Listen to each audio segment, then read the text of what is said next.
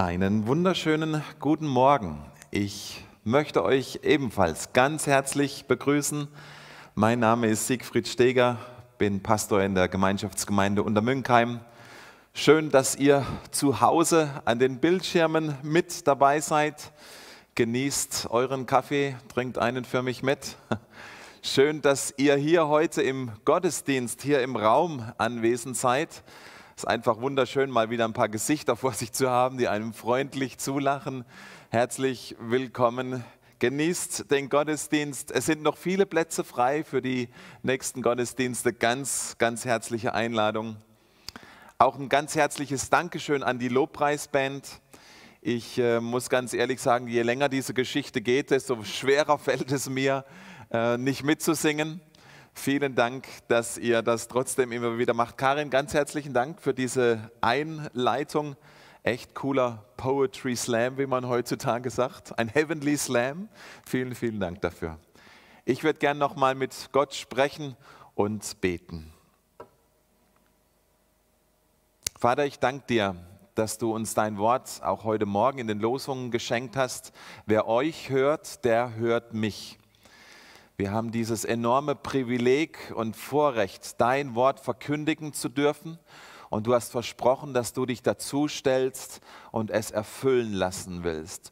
Du willst es bewirkt, dass es bewirkt, dass es unsere Herzen verändert. Und dazu laden wir dich heute Morgen ein. Lass dein Wort in Kraft ausgehen. Segne du unser Reden und unser Hören. In Jesu Namen. Amen. Der Himmel, unsere Heimat, ist unser Thema für die nächsten vier Wochen. Und der eine oder andere hat sich vielleicht gefragt, was ist denn das jetzt für ein Thema?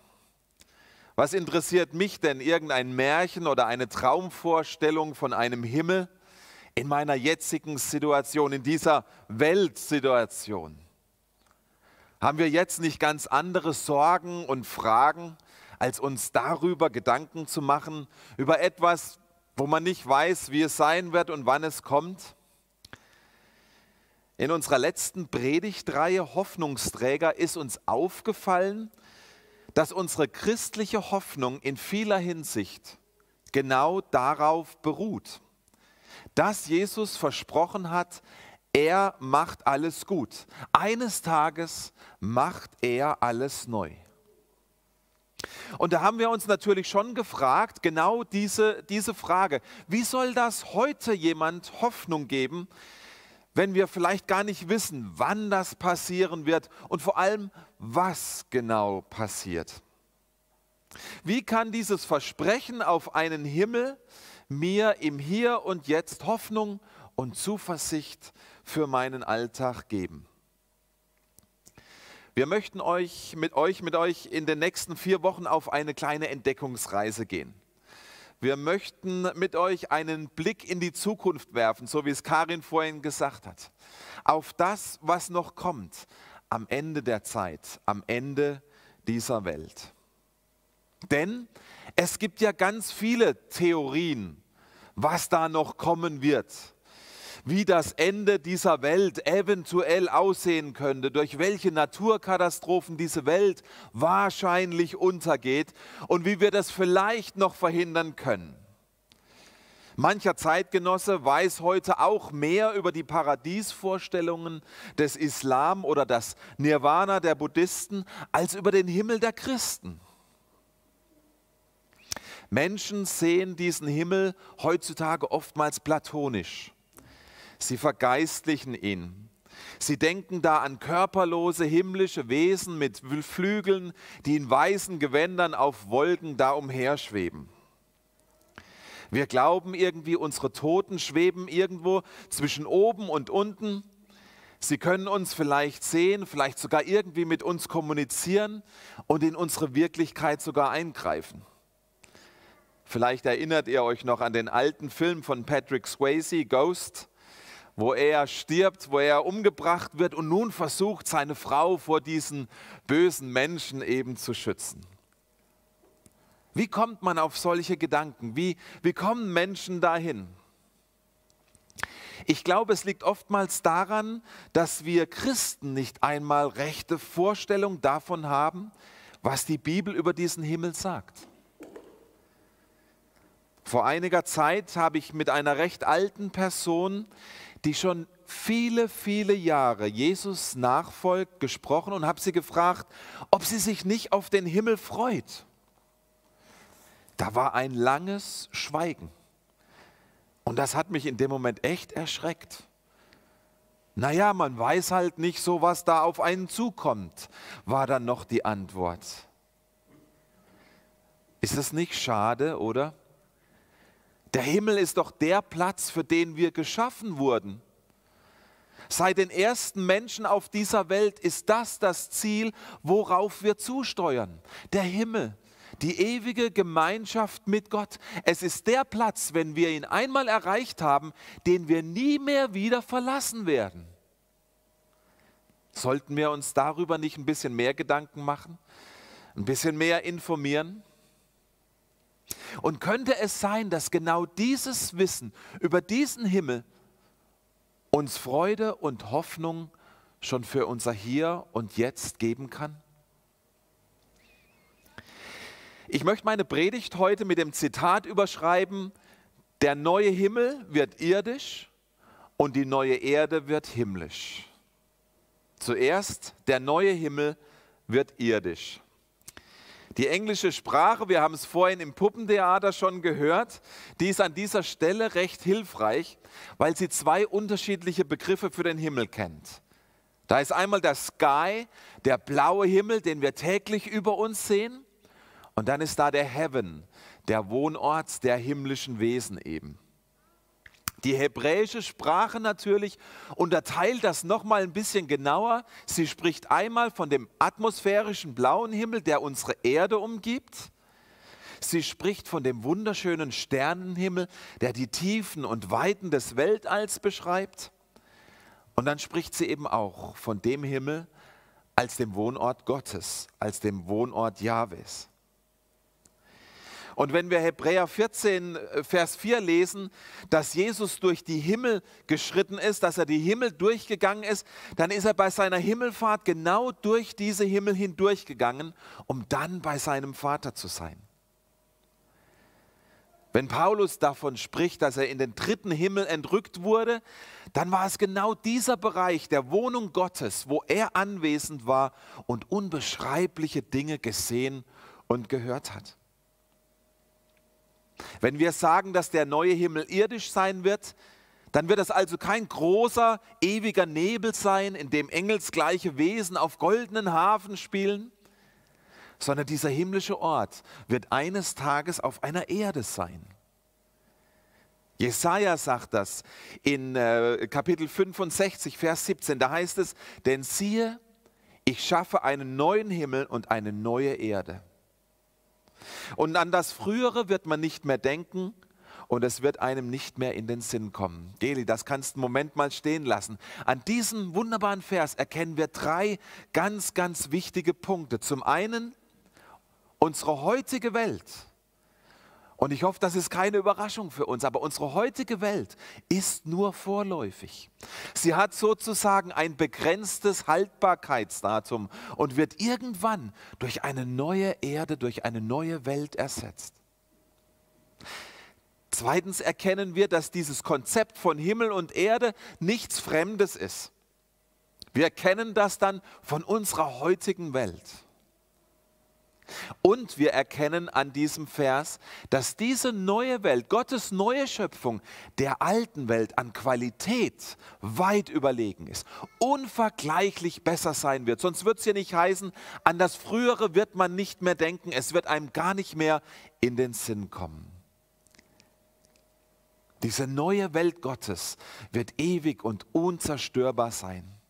Keine Naturkatastrophen mehr, keine Pandemien mehr, die uns Angst machen, weil nichts mehr vergänglich sein wird, sondern ewig Bestand hat. Der Schreiber des Hebräerbriefs greift diesen Aspekt auf und sagt uns, dass wir deshalb dankbar sein dürfen, weil wir ein Reich empfangen haben, das durch nichts erschüttert wird. Lasst uns dankbar sein. Der neue Himmel wird irdische Kennzeichen haben.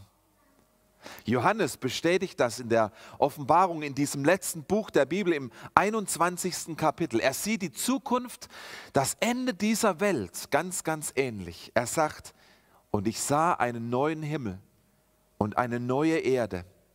Denn der erste Himmel und die erste Erde, die sind vergangen und das Meer ist nicht mehr. Das ist interessant, oder? Dass es keine Ozeane mehr geben wird. Die sind verschwunden.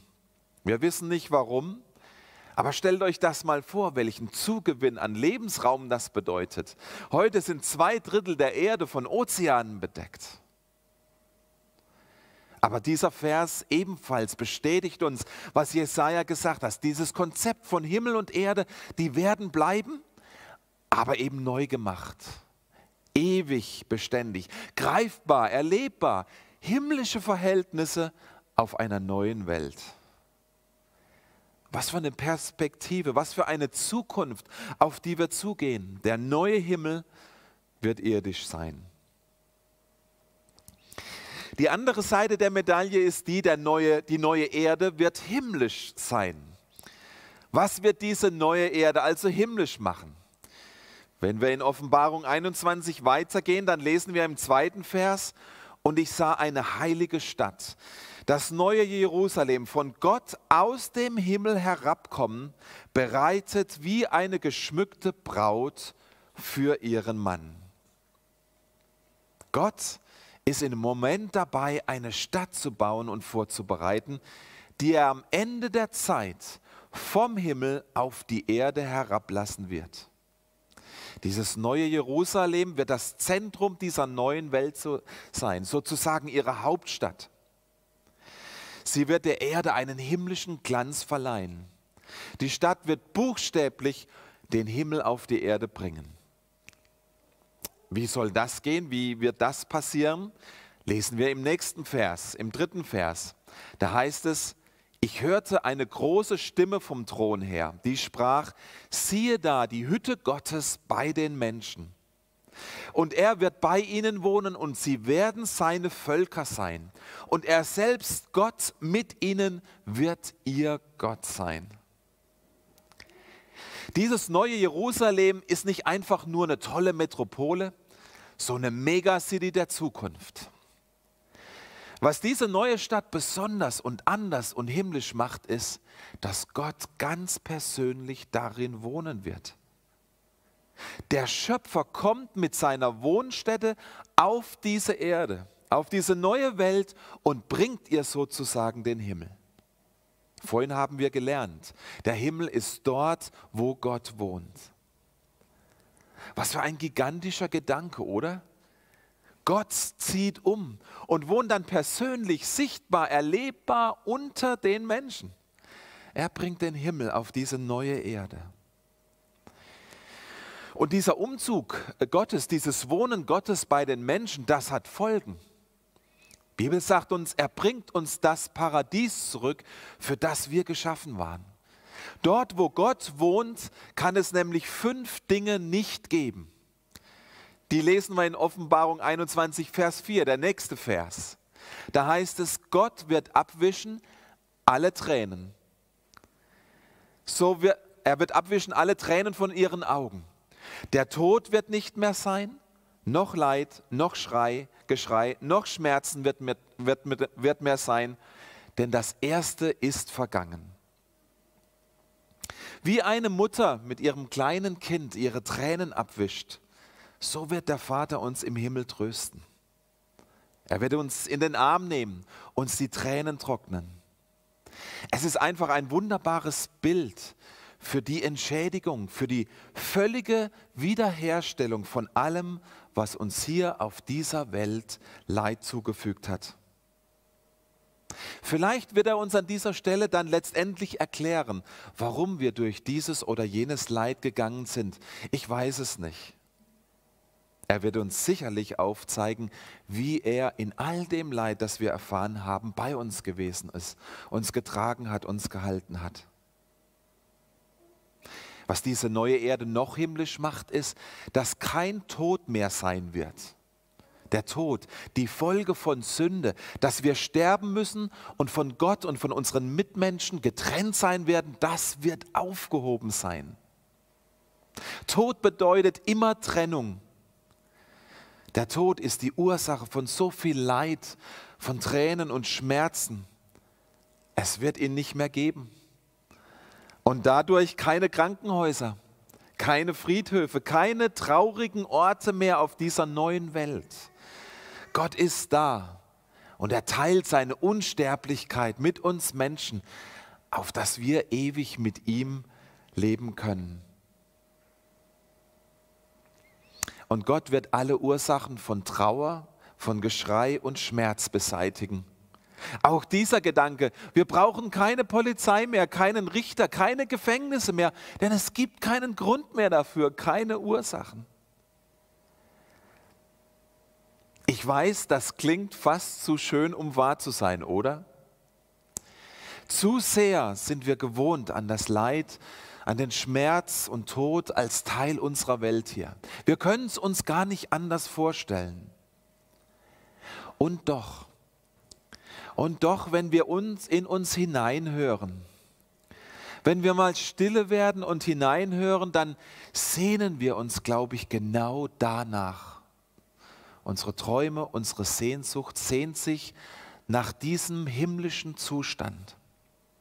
Die Kunst, die Musik, Gedichte, Filme zeigen uns das, wie sehr wir uns nach dem Paradies sehnen. Warum? Wir sind dafür gemacht. Das ist unser Original Design. Diese neue Erde, die Gott verspricht, wird himmlisch, weil sie die Belohnung sein wird für jede irdische Entbehrung es wird die endgültige und ewige Heilung aller Schmerzen und Wunden sein aus dieser vergänglichen Welt, in der wir jetzt noch leben müssen. Wir haben an diesen Textstellen heute schon gemerkt, dass die Bibel ganz speziell in ihren ersten und letzten Kapiteln über dieses Paradies, über den Himmel spricht. Es ist sozusagen der Rahmen, den uns die Bibel setzt, aber es ist auch der Rahmen, für unsere Weltgeschichte, der Rahmen für die Geschichte der Menschheit. Die Bibel zeigt uns dadurch, dass wir geschaffen sind für die Nähe, für die Gemeinschaft mit Gott. Wir sind gemacht für ein Leben in Harmonie, in echtem Glück mit Gott und mit unseren Mitmenschen. Das war unsere anfängliche Bestimmung und ist es auch heute noch.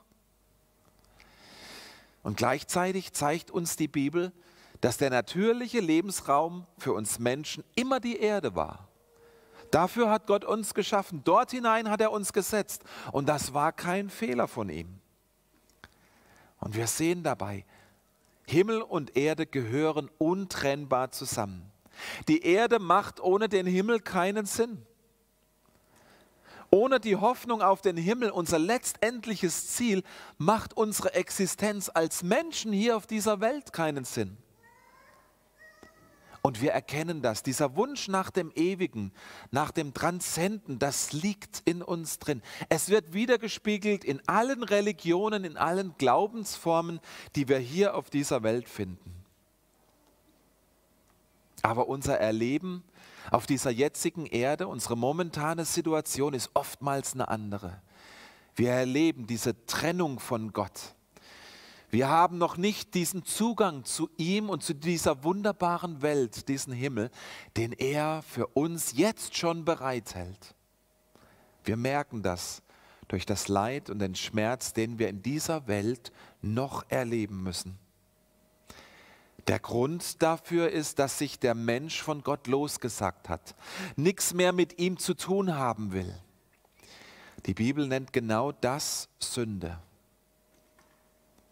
Und deshalb ist das Zentrum der biblischen Botschaft, das Zentrum, das durch diesen Rahmen, wie gerade eben gesagt, eingefasst ist, dieses Zentrum der Botschaft der Bibel ist, dass Jesus Christus auf diese Welt gekommen ist, dass Jesus Mensch geworden ist, dass er unter uns gelebt hat, dass er unter uns lebte und uns den Vater im Himmel gezeigt hat und uns letztendlich aus Liebe für mich und für dich ans Kreuz gegangen ist, dort für meine Schuld und Sünde bezahlt hat, dort gestorben ist. Warum? Damit diese Trennung zwischen mir und Gott wieder aufgehoben werden kann. Das Paradies von Adam und Eva am Anfang und Gottes kommende neue Welt macht erst Sinn, weil Jesus uns den Weg frei gemacht hat zum Vater im Himmel, den Weg frei gemacht hat, Bewohner dieses neuen Himmels werden zu können und dieser neuen Erde. Vielleicht kann ich es zum Schluss noch so erklären. Eines Tages werden wir alle, wenn alles gut geht, in Rente gehen. Aber schon heute können wir vorplanen, wie und wo wir diesen Ruhestand verbringen werden, oder? Wir können Geld auf die Seite legen, zurücklegen.